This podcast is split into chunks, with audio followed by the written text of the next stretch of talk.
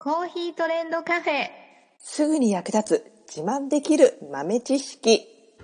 この番組は2006年バリスタチャンピオンのみえちょとコーヒー勉強中、いくちゃんが、いつものコーヒーがさらに美味しくなる話をしています。この番組を聞けばちょっと自慢できるコーヒー雑学やすぐに役立つ最新トレンド情報がわかります。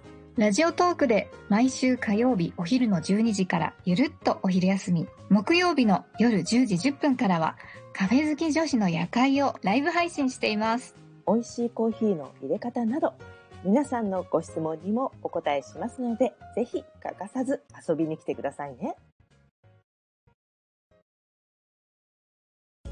みえちょ先生、はい、なんでしょう今日も質問があります。お、お、ほいほいほい。えっとね、すごいいい豆もらっちゃったんですよ、私、コーヒー豆を。うん。なんか、めっちゃ美味しそうなんですけど、うんあの、なんとかエアロビクスみたいな名前のやつもらって、エアロビ超で。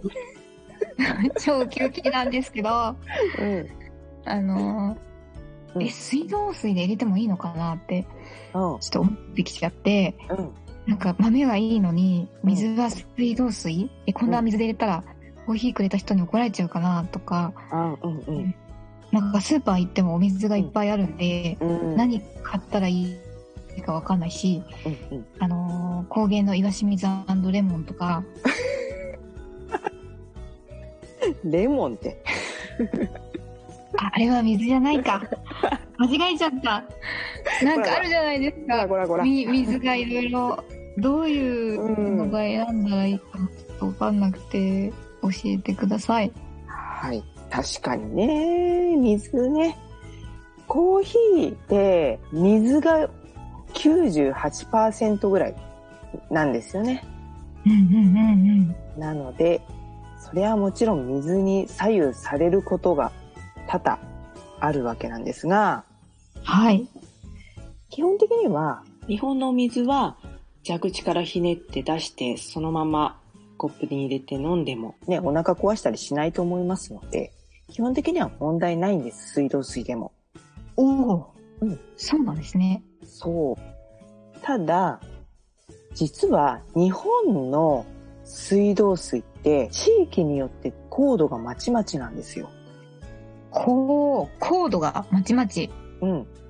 高度っていうのは、まあ、硬い度合いですね。えー水の中に含まれるミネラル成分が多いもの、少ないものっていうのがあるんですね。水が硬い、柔らかいってうんうん。あるんですね。そういう。そう。うん。で、うんえ基本的には日本の水は全部軟水と言われているんですけれども、うんうん。軟水の中でも、まそのミネラルがちょっと硬水寄りというかね、ちょっと高い地域があります。うん。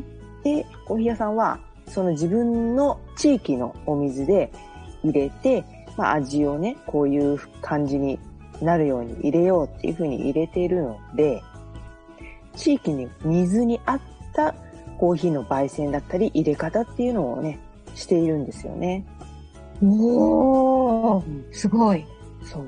だから、旅先で、あ、ここのコーヒー屋さんのコーヒー美味しかったから買って帰ろうって思って買って、お家で入れたら、あれ、こんな味だったっけなっていうこともなくはないです。なるほどね。うん。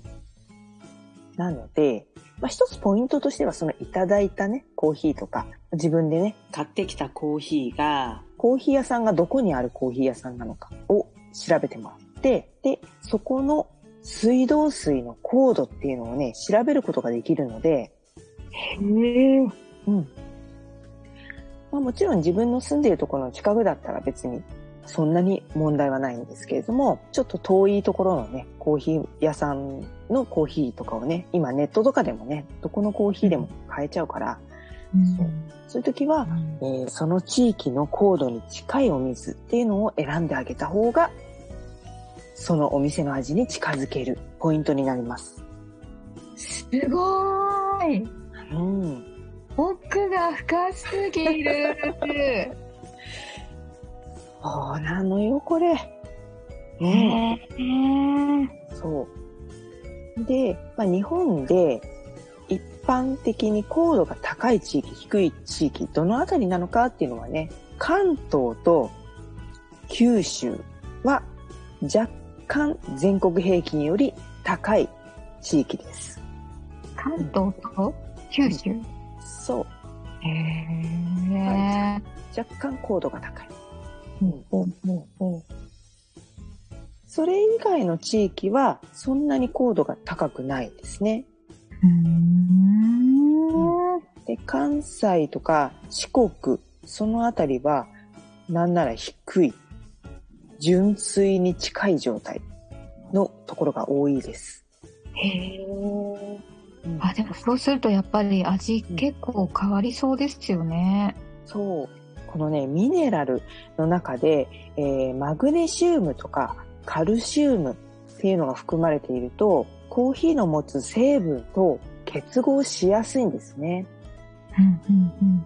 なので、ちょっと渋みとか出たり、苦味が強かったりとか、濁ってしまったり、なんてことも稀にあります。うーん結構重要ですね、じゃあお水。うん、そうなの。私なんかは、えー教室がつくば市っていうところにあるんですけど、はい。つくば市は高度が50から75ミリグラムあるんですね。70ぐらいっていうのは中硬水って言われる中くらいの硬さのお水なんですけれども、うんうん。なので、京都とか大阪のコーヒー屋さんのコーヒーを自分のところのね、お家のところの水道水で入れると、やっぱりね、なんか違うんですよね。そうなんですねう。ん。え、私めっちゃいいこと思いついちゃいました。おなんか、そういうコーヒー屋さんは、うん。お水もセットで売ればいいんじゃないですか？お、鋭い。ねえ。付加価値がつきますよね。まさにね、それをやっている有名なお店、実はあるんですよ。へえ、そうなんだ。そう。それはね、長野県にある、あるコーヒー屋さんなんですけど、はい。そこのコーヒー屋さんのお水っていうのをね、ペットボトルで販売してます。へえ。だからそこのお店に行って、お土産で買って帰ろうかなって思ったら、もうお水もセットで買っていく流れがね、自然に出来上がっちゃってますね。おー、うん。すごい。ね。でちなみにね、関東の方は割と高い高度のお水が多いんですけど、はい。一番高いところが、千葉県の木更津市っていうところがね、そう、うん。ここの水道水は日本で一番高度が高いらしいです。へえ。へえへえへえへえ。へそんな、そんなピンポイントで、みたいな。なんでそこだけ高いの？みたいな。確かに確かに。不思議ですけど、ね。誰かが混ぜてるとか、なんか。なんでしょうね。何がいけないのかしら。へえ。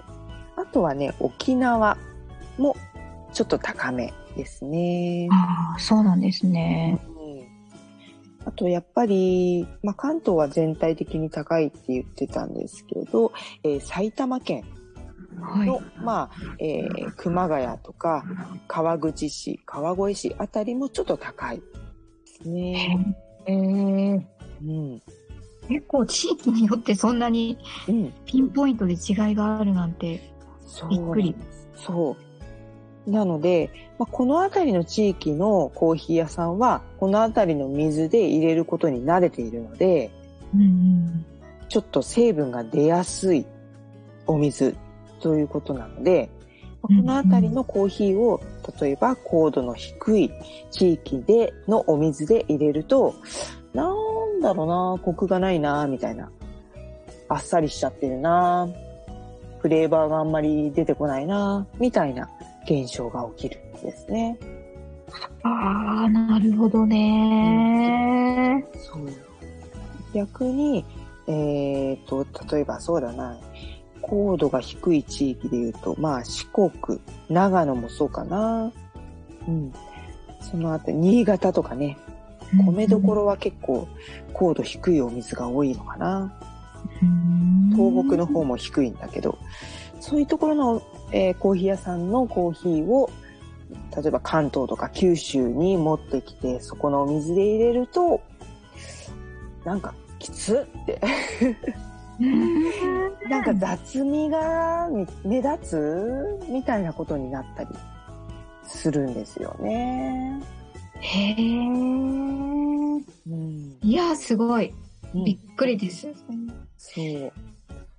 ね、焙煎する人はね、そこの自分のところのお水に合わせてね、焙煎しているので、なの、でできればコーヒー屋さんの近くのお水っていうのをね、あの、セットでね、買っていただいたりする方が無難かなと思いまうす。んそうですね。旅先でコーヒーを買ったらそこの水も一緒に。そう。ちょっと重いけど頑張ってって。ああ、確かに重い。個人的にね、だいたい50から70あたりのお水を選んでいただくといいかなと思います。へえ、50から70。そうですね。まあ、いろんなお水で入れてみるのもたまには面白いかもね。うんうんうん最後までお聞きいただきありがとうございました。あなたのコーヒーライフに少しでもお役に立てたら嬉しいです。ご質問やツッコミは、ラジオトークで受付中。毎週火曜日お昼12時から、ゆるっとお昼休み。木曜夜10時10分から、カフェ好き女子の夜会をライブ配信しています。ぜひ遊びに来てください。ではまた次回の配信でお会いしましょう。